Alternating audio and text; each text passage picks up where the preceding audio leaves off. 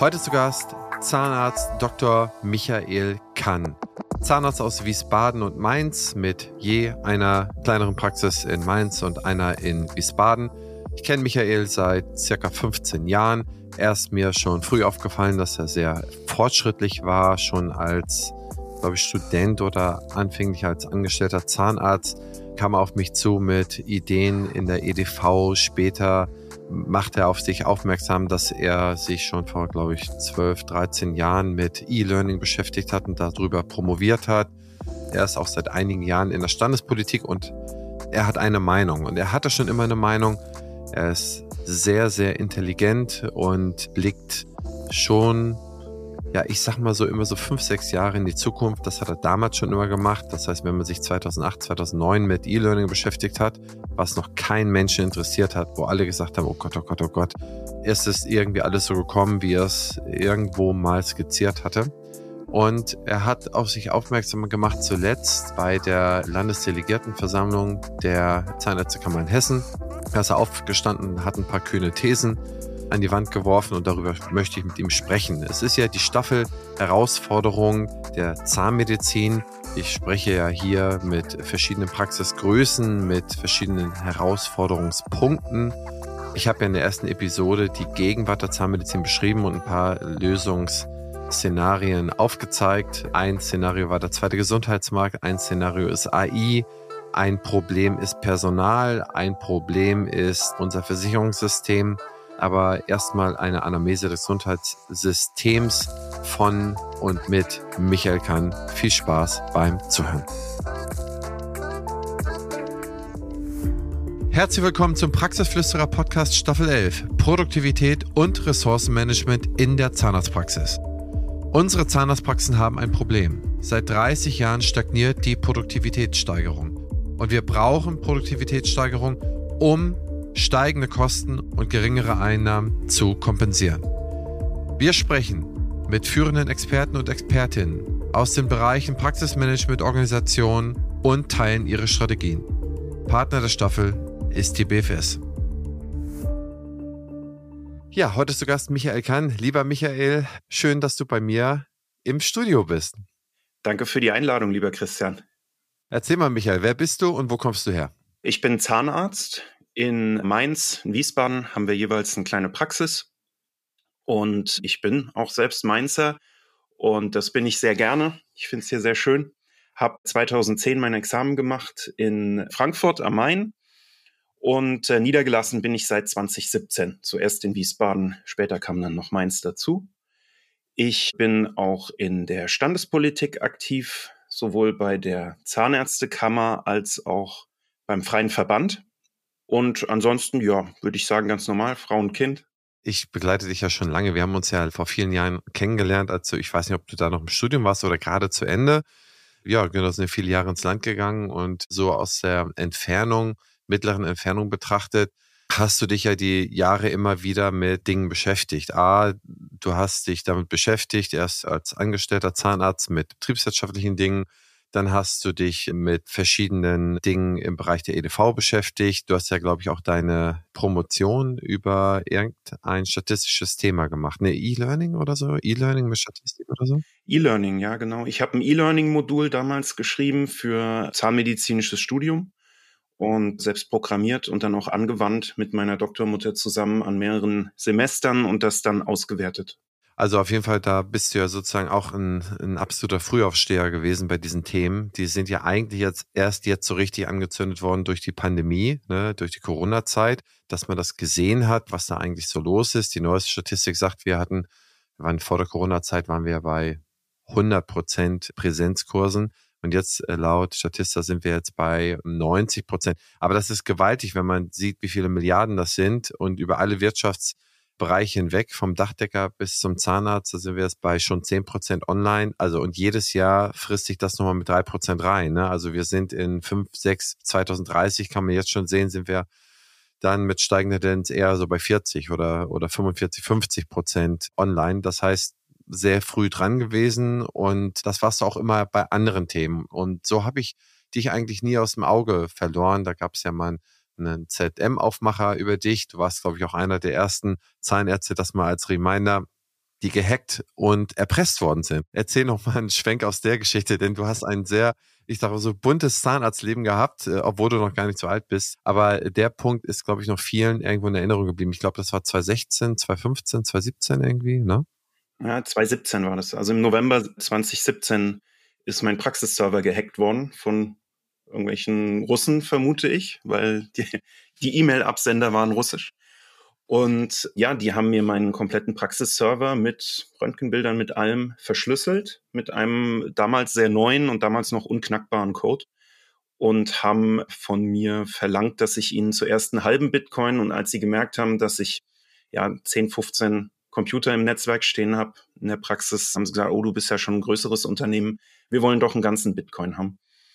Und damals war der Bitcoin zum Glück noch nicht so hoch wie heute. Der liegt ja heute bei knapp 30.000 Dollar und damals war er also bei 9.000 Dollar, meine ich. Es war natürlich sehr schwierig, überhaupt da dran zu kommen, weil sie auch noch eine Frist gesetzt haben von 48 Stunden. Zugleich ist es so, dass ich auch selber jetzt mit IT wirklich aufgewachsen bin. Also ich konnte mit drei, vier Jahren DOS-Befehle tippen, bevor ich lesen und schreiben konnte. Da hat mein Vater damals dafür gesorgt. Und habe so meine eigenen kleinen Hackerfähigkeiten dagegen gesetzt und, und konnte dann glücklicherweise die Daten wiederherstellen. Ich habe zwar den ersten halben Bitcoin gezahlt gehabt, dann hat er aber gesagt, er will jetzt noch mal einen und zu dem Zeitpunkt hatte ich dann aber die Daten selbst wiederherstellen können, so ich nicht mehr darauf angewiesen war. Ja, aber das waren ein paar aufregende Tage. Also das waren, glaube ich, 72 Stunden, in denen ich keine zwei Stunden geschlafen habe. Ich hatte damals die Praxis ja kaum ein halbes Jahr übernommen und ja, man kann ja nichts machen. Wenn das System weg ist, ist es weg. Und es kommen Patienten zur Tür rein, man weiß nicht mal, wer es ist. Ja, das ist schon blöd, ja. Geschweige denn, an welchem Zahn man da jetzt vielleicht eine Füllung machen wollte, wenn auch die digitalen Röntgenbilder fehlen. Ja, Mann, ich erinnere mich, das war eine aufregende Zeit. Und wenn man sich das jetzt mal so alles Revue passieren lässt, diese Dinge und noch etliche andere, mit denen du dich beschäftigt hast, hast du ja mit der sozusagen Verselbstständigung, mit äh, dem, dass du jetzt ja freiberuflich selbstständiger Zahnarzt bist, auch, wie gesagt, mehr oder minder direkt bist du da in die Standespolitik gegangen. Du hast dich da engagiert bei verschiedenen Sachen. Und auch da habe ich jetzt über verschiedene Ecken gehört, da fällst du auf mit, ich sag mal so, mit progressiven Gedankengut, mit forschen Thesen, beziehungsweise auch mit dem Wachrütteln auf ein paar Dinge, die aus deiner Sicht unausweichlich sind. Und da du immer so ein paar Jahre vor der Zeit bist, eigentlich gibt es ja nur noch Alexander Ammann, ehemals vom Quintessenz Verlag, also äh, bis er verrentet wurde, war er da Geschäftsführer, der auch immer so zehn Jahre in der Zukunft gelebt hast. Und da wollte ich jetzt mal mit dir, wir sind ja hier in der Staffel Herausforderung der Zahnmedizin, möchte ich explizit über die Herausforderungen sprechen, die du für die kleine und mittelgroße Zahnarztpraxis in Deutschland siehst und äh, wie man denen begegnen könnte. Ich weiß, dass du nicht nur immer dahergehst und sagst, ey, das ist schlecht, sondern du sagst, lass es uns so machen. Und wir haben ja auch schon mehrere Vorträge jetzt im vergangenen Jahr zusammen gemacht und da hattest du ja auch immer Vorschläge, wie man dem begegnen kann. Und auch wenn das manchmal kontrovers klingt, möchte ich einfach mal die Zuhörer und Zuhörerinnen auf diese Reise mitnehmen und mit dir mal darüber philosophieren. Und ein Punkt ist mir zu Ohren gekommen auf der Landesdelegiertenversammlung der äh, Zahnärztekammer Hessen. Da bist du auf die Rednerliste gekommen und hast da ein, zwei Thesen gesagt. Und ich wollte dich einfach mal bitten, die dir mal zu wiederholen und äh, dass wir da gern mal so ein bisschen drüber diskutieren. Ja, gerne. Also die ganze Geschichte geht, ich finde sie eigentlich nicht so kontrovers, muss ich sagen. Ich weiß aber, dass es so ankommt. Äh, ich denke, das ist eigentlich also für mich einfach nur ein logischer Schluss. Ich glaube, das Problem, was wir Zahnärzte und bei weitem nicht nur wir Zahnärzte primär haben, ist das Personalproblem. Es gibt immer weniger Personal. Und wie das mit marktwirtschaftlichen Prinzipien so ist, natürlich wird das Personal, was noch da ist, insbesondere das Kompetente, dadurch immer teurer und immer teurer. Auf der anderen Seite steht unser zweigliedriges Gesundheitssystem, einmal mit der Kassenabrechnung, dann mit der Privatabrechnung. Die Kassenabrechnung wird immer mehr zusammengestrichen. Und das ist meine eine These, dass ich glaube, dass wir hier nur noch Rückzugsgefechte sehen. Von unserer Standespolitik gegenüber den Ministern, beziehungsweise ähm, allgemein gegenüber der Gesundheitspolitik. Das ist ja jetzt auch nicht nur ein, ein Herr Lauterbach, um den jetzt mal zu nennen, dass es hier ein immer weitergehendes Zurückschneiden von Leistungen der gesetzlichen Krankenkassen gibt, ist ja seit Jahrzehnten so. Und auch wenn Herr Lauterbach sicherlich ein, ein sehr streitbarer Mensch ist, kann man ihm da sicher keine Alleinschuld geben oder so, sondern da ist er irgendwo auch natürlich ein Verwalter von dem, was er da übernommen hat. Und es ist einfach so, dass hier immer weniger Geld im System ist und auch immer weniger Geld im System sein wird. Warum auch immer. Da geht sicher viel in die Verwaltung, da wird alles Mögliche wird da schief aber am Ende ist es so, es ist immer weniger Geld im System. Und ich sehe absolut keinen Grund, warum sich daran auf Jahre irgendetwas ändern wird. Es wird immer weniger werden. Und so werden alle Ärzte und auch wir Zahnärzte immer weniger bekommen. Aus diesem Grund meine These dann, das war jetzt die, die Delegiertenversammlung gewesen von der Landeszahnärztekammer Hessen, da bin ich Delegierter jetzt gewesen, ist es meine Meinung, dass die Kammer als die im Grunde in Anführungszeichen Zuständige, wenn es jetzt um die Privatabrechnung geht, die sollten uns Zahnärzte viel stärker noch unterstützen, dabei die Privatabrechnung weitergehend auszunutzen, indem wir noch viel deutlicher steigern. Und mit deutlicher steigern meine ich, wir müssen sofort über den 3,5-fachen Satz rausgehen, was in der Gebührenordnung vorgesehen ist, aber natürlich mit gewissen rechtlichen beziehungsweise bürokratischen Hürden versehen ist. Das heißt, man muss eine Vereinbarung abschließen nach Paragraph 2 Absatz 1 bis 2 GOZ, was man früher Abdingungserklärung genannt hat, dass der Patient zustimmt, dass hier über 3,5-fach abgerechnet wird. Um das machen zu können, muss man auch als Behandler mit dem Patienten gesprochen haben. Und es ist mein Gefühl, für die meisten Behandler besteht hier ein Problem. Denn natürlich, die Patienten sind der Meinung, sie sind Premium-Patienten. Die Privatpatienten sind der Meinung, sie sind Premium-Patienten. Das ist nicht mehr so. Wir haben inzwischen, ich weiß nicht die genaue Zahl, ich glaube so knapp 100 Leistungen in der GOZ, die beim 2,3-fachen Satz schlechter bewertet sind als die entsprechenden BEMA-Leistungen. Wir haben eine Gebührenordnung, die aus dem Jahr 1988 stammt, keinerlei Anpassung im Punktwert. Und selbst 1988 gab es zu den 60ern hin keine Anpassung im Punktwert, sondern das Einzige, was sich 88 geändert hatte, war, dass der neue Standardsatz die 2,3 ist. Ja, also das heißt, wir reden hier über einen Punktwert, der, der 50, 60 Jahre alt ist. Das ist Irrsinn. Warum macht der Staat das nicht? Na, ganz einfach, weil die Beamten privat versichert sind, er hat kein Interesse, mehr Geld auszugeben. Über die Beihilfe. Und wir Zahnärzte sollen immer bessere Leistung bringen oder zumindest immer die gleiche, sehr gute Leistung in Deutschland bringen und bekommen Geld, wie es 1988 üblich war. Ja, also wenn ich mit meinen Patienten drüber rede, ist zum Beispiel eins meiner Argumente für diese Abdingungserklärung, sage ich jetzt einfach mal kurz, dass da arbeiten Sie noch fürs Geld von 1988. Das ist meistens ein kurzes Lachen und sicher nicht. Und dann sage ich, ja, sehen Sie, wir auch nicht.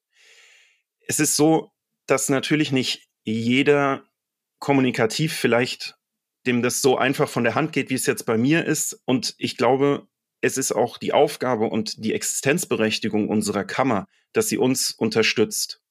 Sicher sagen die Kammern, bitte steigert, nutzt das aus. Und ich sehe auch viele Kollegen, die auch heute noch nur 2,3-fach abrechnen, egal was um die Ecke kommt. Das ist betriebswirtschaftlich Irrsinn. Ja, man arbeitet freiwillig für den 2,3-fachen Satz fürs Geld von 1988. Warum tut man das? bis 3,5 ist meiner Meinung nach absolutes Minimum. Und Begründungen dafür zu finden, ist nicht schwer. Wir leisten hervorragende Arbeit, auch weil wir sehr gute Materialien, sehr gute Instrumente, sehr aufwendig vorgehen im Vergleich zu dem, was vielleicht Standardzahnmedizin, wenn man es jetzt auch weltweit betrachtet ist. Und da ist es wirklich ein einfaches, Begründungen zu finden. Und zur Not gibt es da auch Bücher, in denen Beispiele drinstehen. Es ist jetzt so, wenn man sich das überlegt, 1988 bis heute, wir haben über 100 Prozent Inflation seitdem. Über 100 Prozent. Das sind offizielle Zahlen vom Bundesamt für Statistik. Über 100, ich glaube 106 Prozent sind es jetzt aktuell in der Richtung. Und wir haben nichts bekommen als Ausgleich. Wenn ich jetzt diese 100 Prozent mal ansetze, dann müsste heute der Standardsatz 4,6 sein. Von der Kammer fordere ich am Ende, dass die uns unterstützen, kommunikativ unterstützen, dass sie hingehen und sagen, Leute, steigert 4,6-fach, 5-fach, ist egal, aber geht über die 3,5. Wir empfehlen offiziell als, es tut mir leid, ich weiß nicht genau, ich glaube Körperschaft des öffentlichen Rechts, ist auch die Landeskammer. Und das hat doch auch eine Aussage und einen Wert. Sicherlich unterstützen uns die Kammern an vielen Stellen. Ich will da gar nicht nur meckern. Jetzt äh, sind ja beispielsweise die neuen PA-Leistungen in der BEMA übersetzt worden in die Gebührenordnung, in die private Gebührenordnung durch Analogleistungen, auf die man sich verständigt hat, offiziell. die also auch von den Versicherungen nicht abgelehnt werden können. Aber der ganz, ganz große Haken dabei, diese Analogleistungen darf man nicht mehr steigern. Das heißt, wir haben jetzt eine fixe Summe, die hier angesetzt worden ist für unsere äh, Zahnfleischbehandlungsleistungen. Und die Inflation wird ja weitergehen. Die hört ja nicht morgen auf. Und jetzt äh, sind wir vielleicht auf Jahre, Jahrzehnte fixiert auf diese Analogleistung. Das ist aus meiner Sicht eine Lösung, die jetzt für den Moment gut klingt und sicherlich auch für den Moment weiterhilft, aber nichts mit Perspektive. Wo wir gerade von der Zukunft sprechen, die BFS ist eines der führenden Health-Tech-Unternehmen auf dem deutschen Gesundheitsmarkt. Was ich besonders spannend finde, ist ihr Digital Health Dialogue. Hier werden die Gesundheitsthemen der Zukunft aufgelistet und gemeinsam diskutiert. Auch ich bin dabei und stelle meinen Gästen daraus Fragen, wie zum Beispiel, wie wird die Digitalisierung dein Arbeiten verändern oder wie ticken die Patienten und Patientinnen von morgen. Mach mit und trage deinen Teil dazu bei, die Digitalisierung patientenfreundlich und praxisnah zu gestalten, damit die Medizin von morgen zum Vorteil für alle wird. Zu finden ist diese unter meinebfs.de-dhd. Ich wiederhole, meinebfs.de-dhd. Du möchtest deine Karriere und oder deine Praxis auf das nächste Level bringen, dein betriebswirtschaftliches Know-how verbessern und dabei völlig flexibel bleiben? Beim Fernstudium zum Dental Manager werden euch alle relevanten Inhalte zu BWL, Marketing, Hygiene und Co. vermittelt. Das Fernstudium ist vollständig digital und IHK-zertifiziert. Das ist einmalig in der Dentalbranche. Das Fernstudium ist sowohl für Zahnmedizinerinnen als auch für zahnärztliches Fachpersonal geeignet.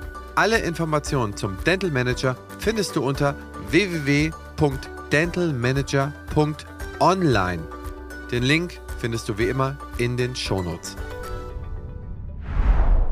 Ein passendes Ergänzungsformat zum Praxisflüsterer ist Küste und Kiez mit meiner Co-Host Dr. Anne Heitz. Wir beantworten Fragen in 15 bis 20 Minuten und immer und stets Dienstag früh in eurem Podcast-Player. Ihr Charme, mein Gepolter. Ich glaube, das ist unterhaltsam. Hört doch einfach mal rein. Die einzige Perspektive, die sich aus meiner Sicht bietet, ist, dass wir die Steigerungsfaktoren nutzen, zumindest solange uns der Staat das noch gestattet, müssen wir in der Richtung arbeiten. Und ich habe das jetzt seit einiger Zeit selbst gemacht, also seit jetzt fast anderthalb Jahren gehen wir hin und haben viele Leistungen, die wir standardmäßig zum fünffachen Faktor abrechnen.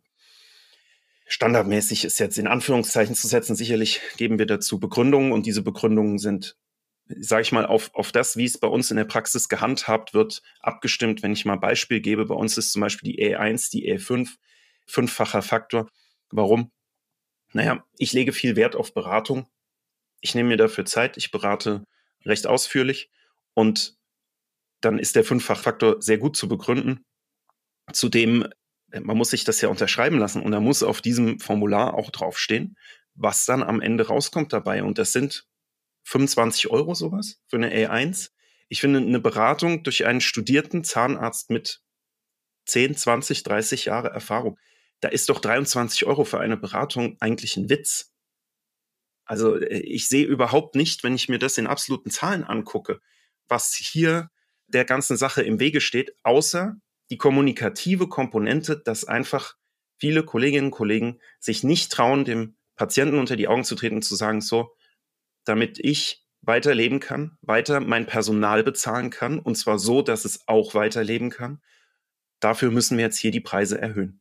Dasselbe Problem gibt es natürlich auch bei den Kassenpatienten. Wenn wir jetzt die Budgetierung bekommen, haben wir hier ja auch das Problem, wenn ich jetzt mal sage, bisher habe ich BEMA mit Begleitleistungen für eine Kunststofffüllung von der Kasse vielleicht 50 Euro bekommen, 80 Euro Zuzahlung. Und jetzt sagen wir mal, 10 Euro davon gehen durch die Budgetierung wieder weg. Die kriege ich nie. Die Leistung ist erbracht, die bekomme ich nie. Naja, was, was muss ich machen? Ganz einfach, ich muss natürlich 90 Euro nehmen für die Zuzahlung, ja, um das allein schon auszugleichen, nur was jetzt der Herr Lauterbach einbehält davon. Wenn jemand nicht zuzahlen will, ich muss ehrlich sagen, ich weiß noch nicht genau, wie, wie wir damit jetzt umgehen werden. Wir rechnen über Rheinland-Pfalz ab. Wir haben bisher noch keine Einbehaltungen gehabt. Nächstes Jahr ist aber sehr sicher davon auszugehen, dass es auch bei uns in Rheinland-Pfalz soweit kommen wird. In Hessen ist es ja schon soweit. Was ich so höre aus Hessen, äh, bekommen wir hier im Grunde wie in der Planwirtschaft in der DDR, ja, wo alles da ist, aber man muss halt einen Tag anstehen dafür, ja, für die Banane oder was, ja, es ist jetzt ein bisschen flapsig gesagt, aber am Ende funktioniert so. Irgendwie zahlt man immer. There is no such thing as a free lunch. Und die Menschen werden in Lebenszeit zahlen, indem sie sechs Monate warten auf einen Termin für eine Füllung, zu der sie nicht zuzahlen wollen. Und sie werden natürlich in Zahngesundheit zahlen, denn dieses halbe Jahr wird selbstverständlich zu weiterer Destruktion führen an ihren Zähnen.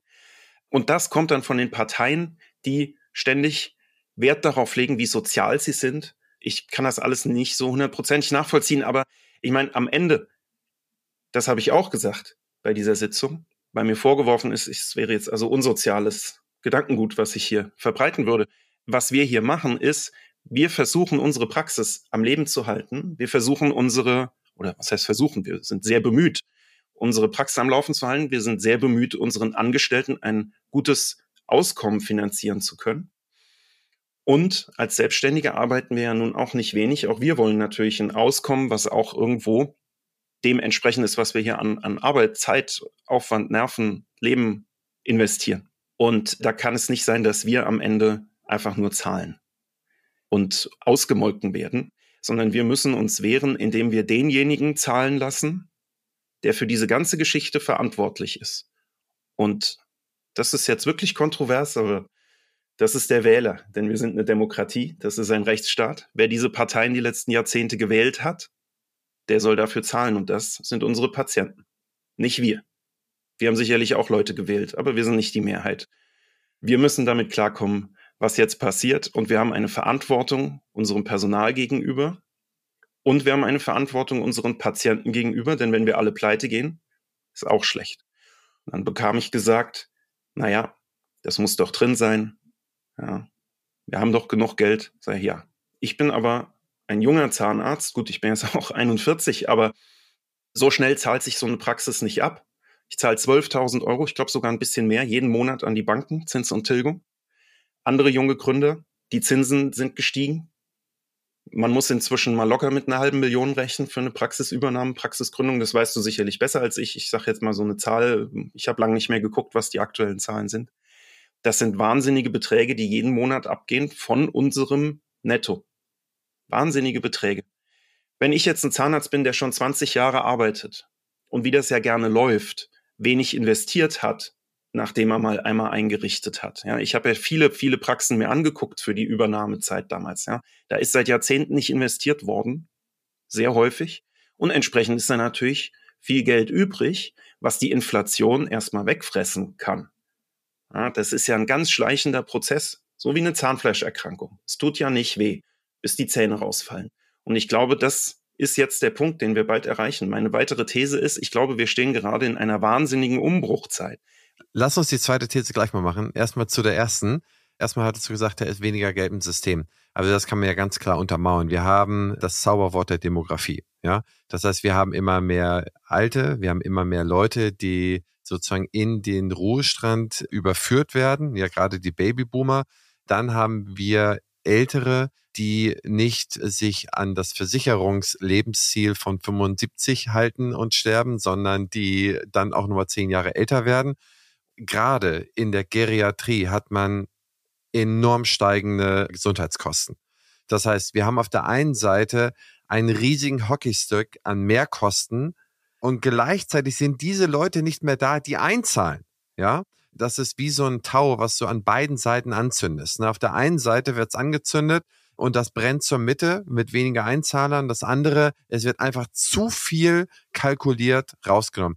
Jetzt, wenn man das sieht, das sind doch Horrorzahlen, dass in unserem GKV-System 17 Milliarden fehlen auf zwei Jahre. 17 Milliarden Delta. Ne? Okay, sind jetzt noch so ein paar Impfstoffdeals drinne. Ziehen wir da nochmal 5, 6, 8 Milliarden ab oder wie viel auch immer, die, auf was die sich nachher einigen. Aber wäre es jetzt ein normales Jahr und wäre Corona nicht, wären es immer noch irgendwie 12 Milliarden Delta. Ja, das heißt, mit jedem Jahr, und wir haben jetzt ungefähr 500.000 Leute, die netto jedes Jahr, also das heißt, es gehen eine Million raus, es kommen nur 500.000 neu rein. Das heißt, wir verlieren 500.000 im Delta als Einzahler, gewinnen aber weitere Auszahler.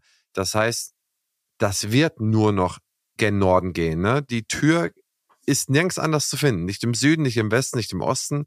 Man kann vielleicht noch drei Schattenhaushalte drin einbuchen, dies und das. Aber wenn man sich den Haushalt anschaut, auch was wir dürfen, was die Schuldenbremse ausnimmt, Investitionen tätigen, die nicht unsere Schulden belasten. Was ja auch klug ist. Ne? Das heißt, wenn wir sagen, wir bauen eine Schule, wir bauen eine neue Straße, wir renovieren eine Brücke, das sind Investitionen, die dringend überfällig sind bei uns.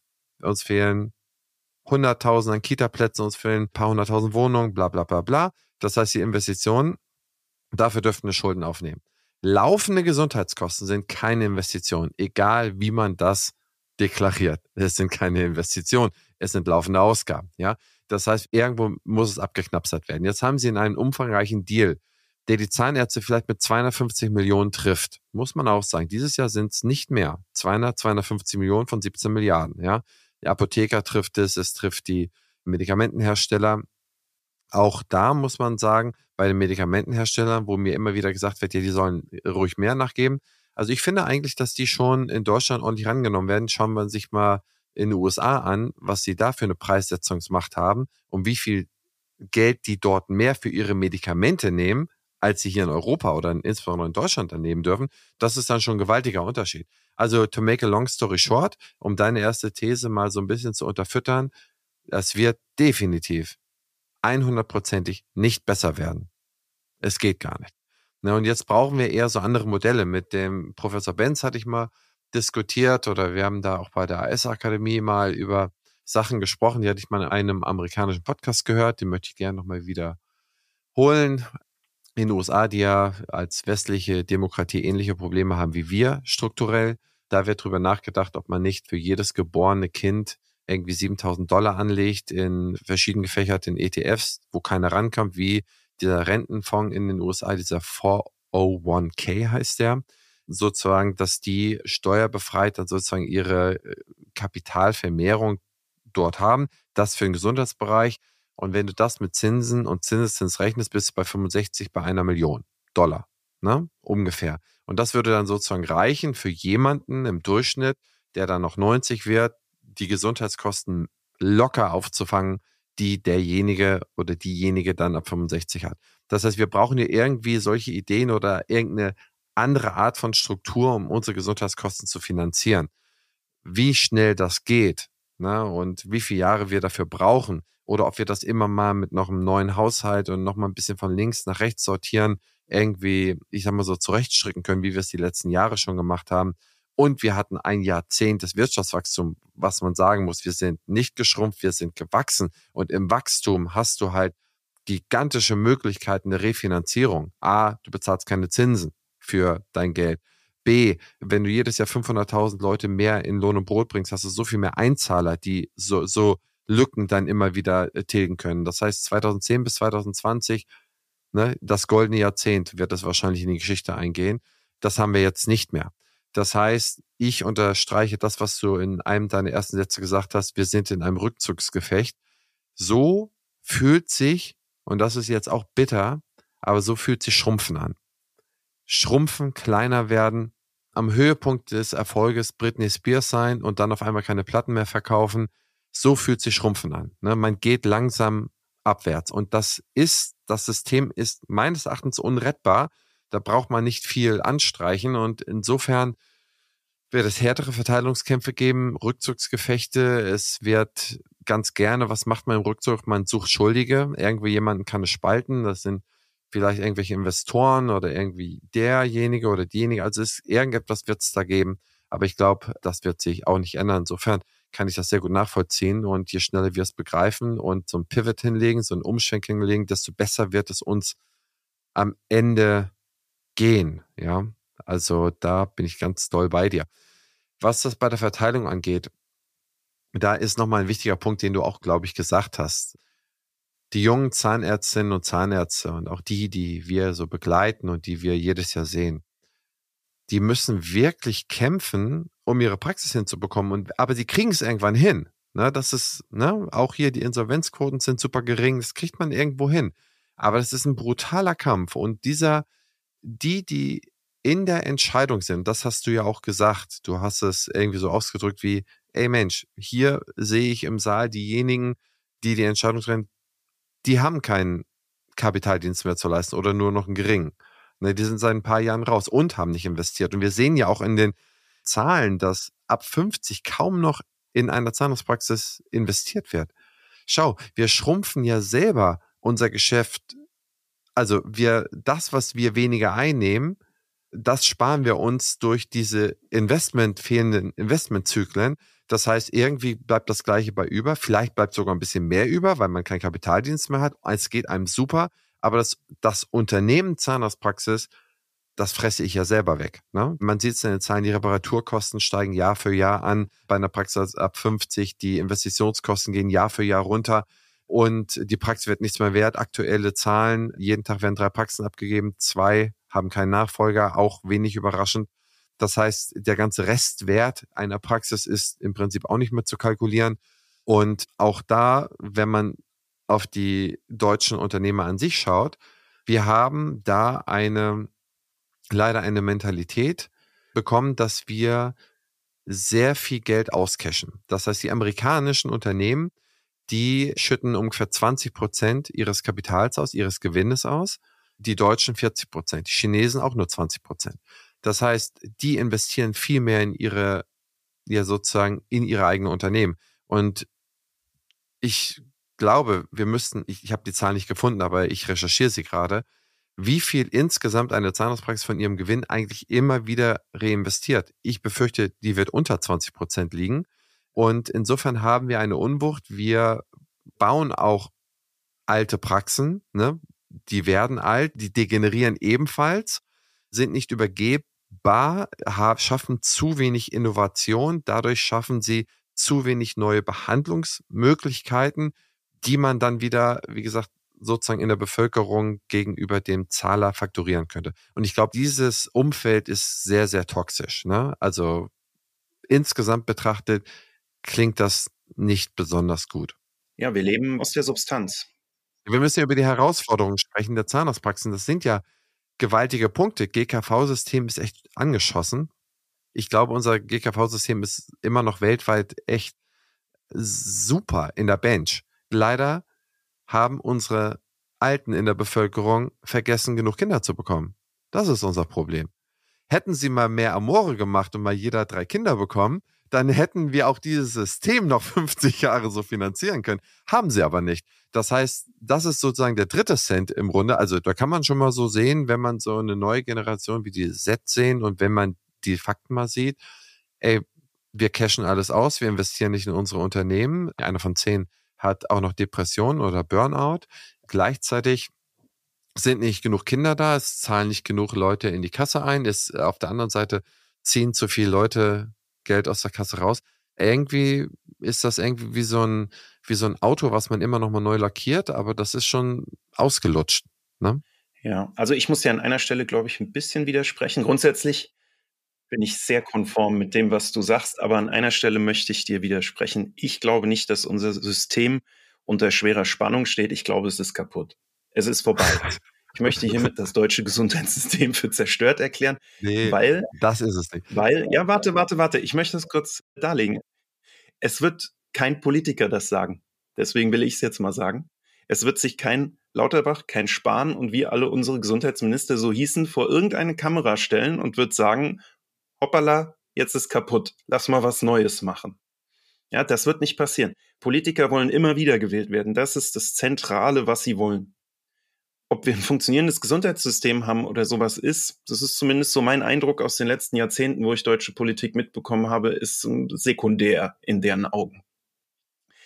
Das heißt, solange das alles auf dem Papier funktioniert, solange haben wir ein in Anführungszeichen funktionierendes Gesundheitssystem.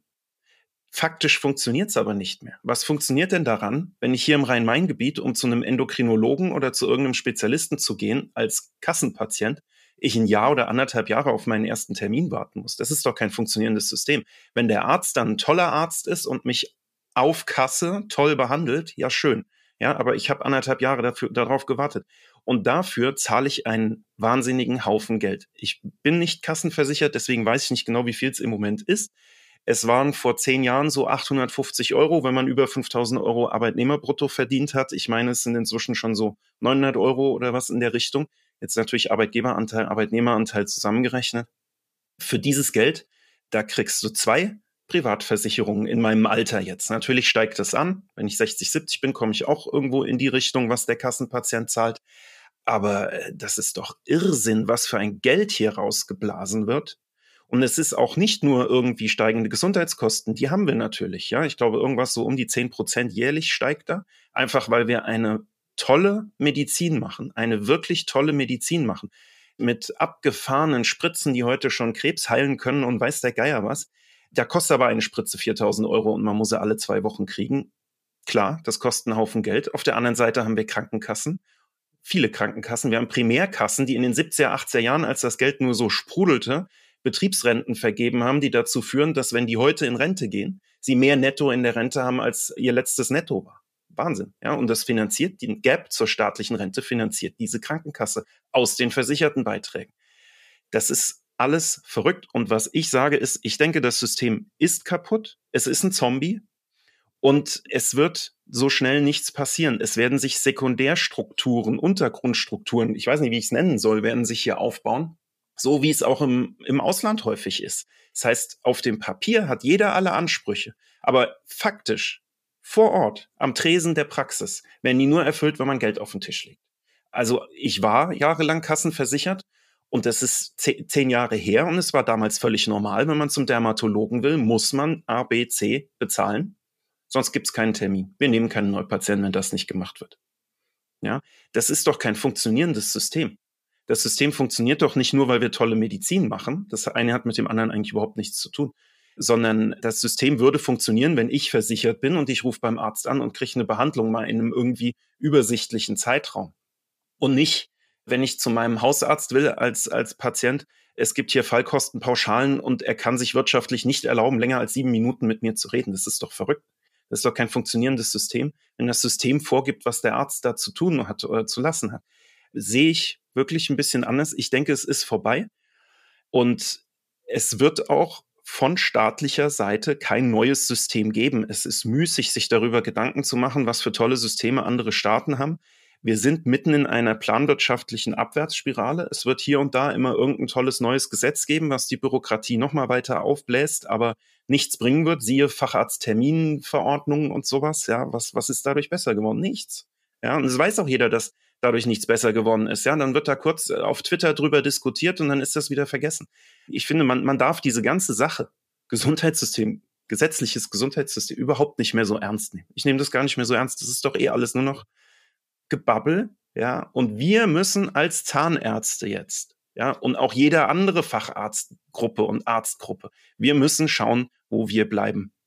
Wir müssen gucken, dass wir wirklich für unsere Patienten vor Ort das System erhalten, dass möglichst viele eine möglichst gute Versorgung bekommen. Und wenn der Staat das nicht mehr hinkriegt, dann müssen wir eben vor Ort selbst gucken, wie wir das machen. Und dann brauchen wir dafür auch die Unterstützung der Kammer. Am Ende ist das meine These. Ja, wunderbar. Möchte ich gar nicht weiter widersprechen, Michael. Äh, aber die Diskussion, wer sie hören will, da können wir nochmal eine eigene Folge machen.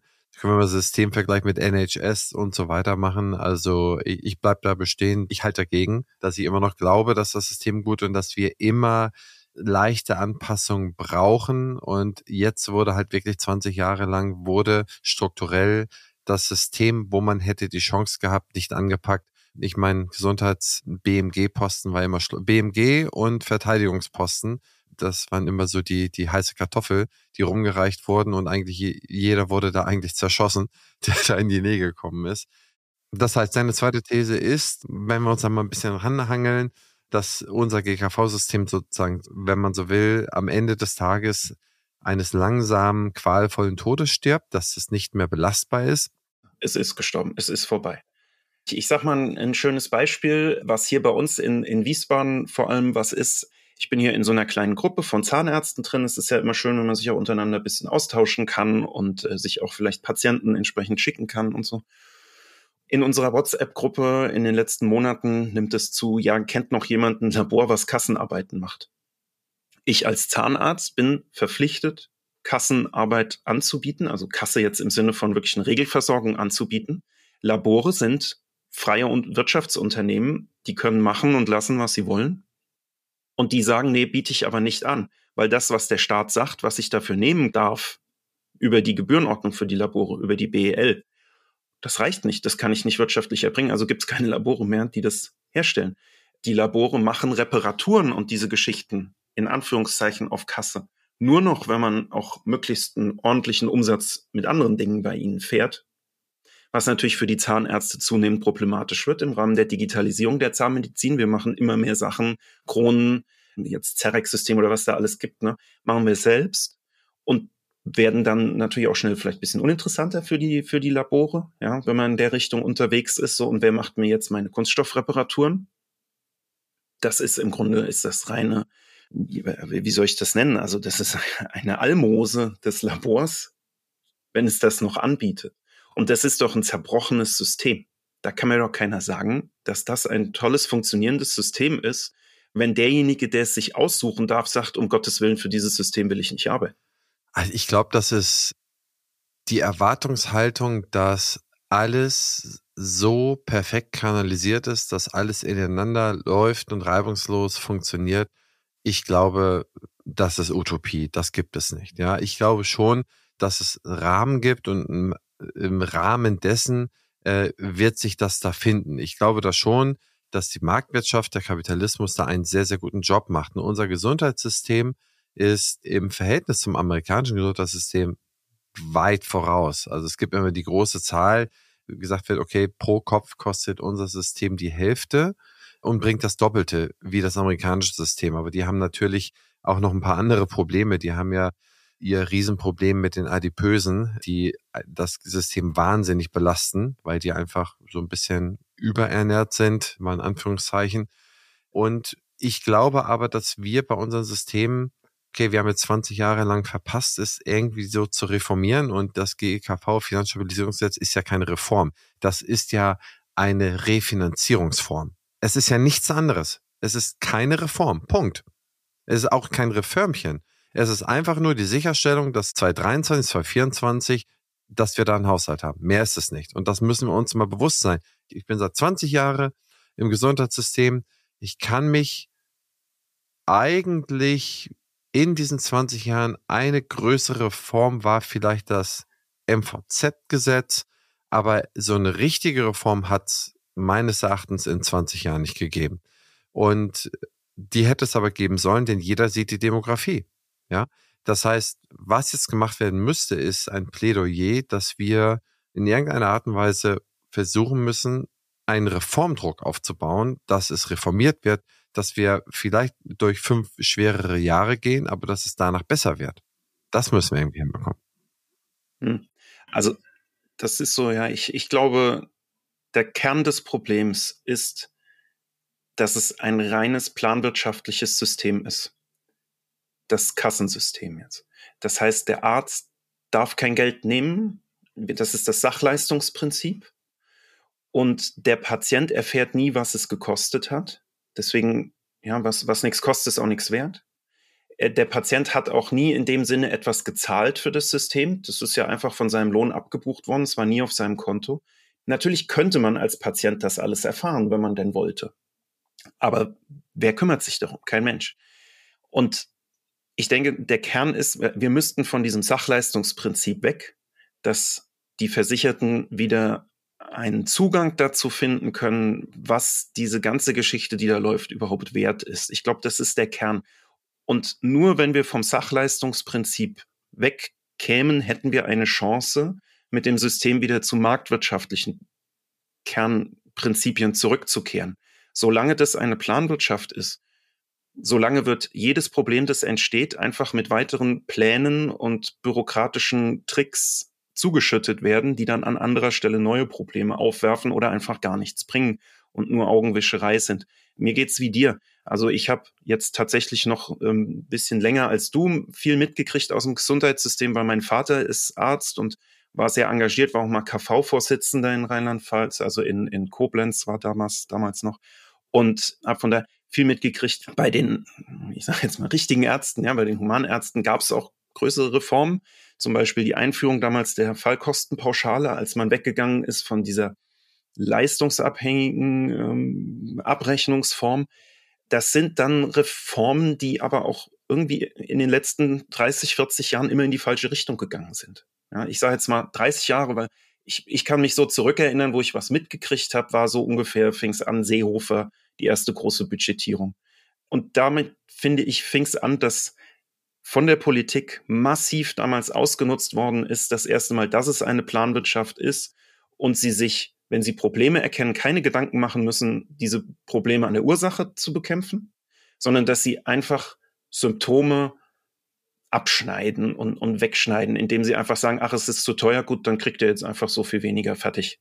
Und das ist ja nicht etwas an der Ursache angepackt. Und es gibt für die Politik keinerlei Motivation, kein Benefit daraus, hier etwas an der Wurzel zu lösen. Wie du es eben gesagt hast, Gesundheitssystem ist ein Schleudersitz. Warum sollte das jemand machen? Jeder dort an der Spitze hat Karrierewünsche und Vorstellungen persönlicher Art. Das, da, es gibt nichts zu gewinnen in der Politik, wenn man so etwas angehen würde, weil man viel zu einfach abzuschießen wäre für den politischen Gegner. Ja, unsozial etc. etc. Ja, das stimmt. Denn egal was man macht, egal was man macht, es wäre ja immer, würde man irgendeine Gruppe treffen. Und es ist nicht genug Geld da. Es ist eine Mangelverwaltung auf geringer werdender Basis, wo ich mehr Leute zufriedenstellen muss. Denn was man auch vergisst, du hattest es im Nebensatz erwähnt, und damit will ich auch so ein bisschen schließen, der medizinische Fortschritt geht ja weiter. Du hattest es erwähnt, es gibt eine Spritze, ne? Und so weiter. Wenn ich dann, ich habe jetzt gerade einen interessanten Artikel gelesen über die Immuntherapien, wie viele Krebsarten man schon behandeln kann. Das war, das ist gerade ein Artikel von dieser Woche. Ich glaube, wir sind jetzt hier Mitte Oktober. Und in der Wirtschaftswoche wurde ein Projekt von einem Deutschen vorgestellt im Silicon Valley, der diese Immuntherapien sozusagen im großen Stil herstellt. Und da kostet eine Immuntherapie 100.000 Euro. Ne? Aber die ist effektiv. Die kriegt gewisse Krebsarten aus dem Körper raus, die man vorher als unheilbar, also oder beziehungsweise nur durch eine schwere Chemo als ja möglich heilbar anerkannt hat. Und spulen wir das mal jetzt mit AI und so weiter 10, 15 Jahre vor. Die Möglichkeiten der Gesundung und der Longevity, der Gesunderhaltung, die wird sich ja sozusagen extrem erweitern. Gleichzeitig haben wir mehr Leute, weniger Einzahler. Also du hast einen Punkt. Es muss das System reformiert werden. Vielleicht müssen die Zähne da rausfallen. Vielleicht müssen da Basisversorgung rein oder dass man da alles in der Basisversorgung reinmacht und alles äh, on top muss, wie so ein Soli, dass man sich so ein selber kapitalgedeckten Soli für seine Gesundheit jeden Monat 30 Euro in ein kapitalgedecktes System pflichtweise rein. Der Arbeitgeber zahlt das Gleiche nochmal rein, was dann nur für einen selber kapitalgedeckt diese Behandlung macht. Aber diese Strukturreform, die brauchen wir. Michael, ich möchte unbedingt mit dir das weiter diskutieren. Für die heutige Episode sind wir durch. Ich wollte das mal für die Herausforderung mal so ein bisschen anträgern, anteasern. Ich hoffe, dass ich dich nicht zu lange vom Behandlungsstuhl abgehalten hat. Ich glaube, du musst noch gleich eine kleine Teleskoparbeit machen, ne? Äh, Implantation, ja, aber ja. ja. Wunderbar. Michael, dann hab vielen Dank an dich für deine Zeit. Bleib dabei, weiterhin kontroverse äh, Ideen ja, zu verfolgen, die aufzustellen, die Leute wach zu rütteln. Wir müssen irgendwie so ein bisschen aus unserem ich duck mich weg und habe nur noch fünf Jahre und deswegen nach mir die Sinnflut, ich lasse mich trotzdem weiter wählen. Modus raus. Das kann nicht sein. Da ist man nicht richtig vertreten für die Zunft, wenn es nur noch darum geht. Und deswegen machst du einen wertvollen, wichtigen Job. Bleib dabei, bleib ein angenehmer, guter Mensch und Zahnarzt. Und ich hoffe, wir sprechen uns in einer weiteren Diskussion mal wieder. Ja, vielen Dank, Christian, für die Möglichkeit, dass ich hier mit dir reden durfte und das darstellen durfte. Das hat mir großen Spaß gemacht. Sehr schön. Michael, dann bis zum nächsten Mal. Hau rein. Mach's gut. Wenn euch diese Episode gefallen hat, freue ich mich über eine Bemerkung bei iTunes oder Spotify mit fünf Sternen. Das hilft wahnsinnig beim Algorithmus. Erst neulich habe ich jemanden kennengelernt, dem der Podcast ausgespielt wurde und mittlerweile hört die ganze Praxis den Podcast und finden das toll und es hat ihnen geholfen und es hat mich sehr gefreut, dass man anderen ausgespielt wird über den Algorithmus. Da helft ihr, meine lieben und treuen Zuhörer, indem ihr eine kleine Bewertung abgebt. Und wenn es so ein Halbsatz ist, da freue ich mich sehr darüber und das hilft mir, vernünftig weiterzumachen und persönliche Kritik oder Anmerkungen, Wünsche gerne auch immer per E-Mail an mich henrizi.opti-hc.de. Bis zum nächsten Mal. Ciao, ciao. Dieser Podcast ist eine Produktion der Opti Health Consulting GmbH. Inhalt und Redaktion unterliegen der Verantwortung von Opti.